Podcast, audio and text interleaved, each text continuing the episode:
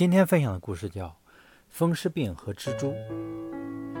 据说从前，风湿病和蜘蛛同是地狱里的魔鬼所生。当他们长大以后，他们的父亲决定把他们派到人间，给人间带去灾祸和痛苦。蜘蛛选择去了繁华世界，风湿病选择去了僻壤农村。商量好了，他们便一同降临人间。蜘蛛在一间豪宅里安了家，他想先在窗户上结几个蜘蛛网，这样才能捉到好多昆虫。他一直劳作到天亮，才终于大功告成。可是仆人来了，扫帚一挥，蜘蛛的努力就泡汤了。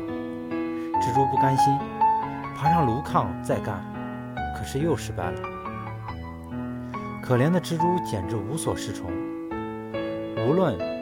他在哪里结网，扫帚都会破坏掉。蜘蛛绝望了，只好离开豪宅，到乡下去看望风湿病。风湿病的命运同样悲惨，割草、劈柴、挑水，样样重活。农夫带着他一样得干得很卖力。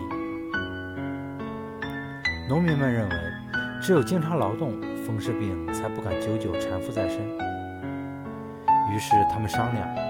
互相交换地方，蜘蛛来到了农村，这里没有扫帚，墙壁上、天花板、角落里，到处都是他结网的环境。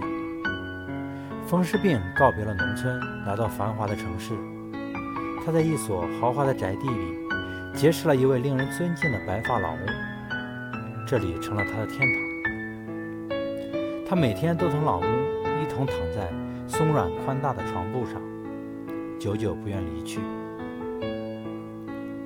每个人自身条件不同，他所能接受的生活环境也不尽相同。找准适合自己的生活空间，这样你就会尽可能的发挥你的优势。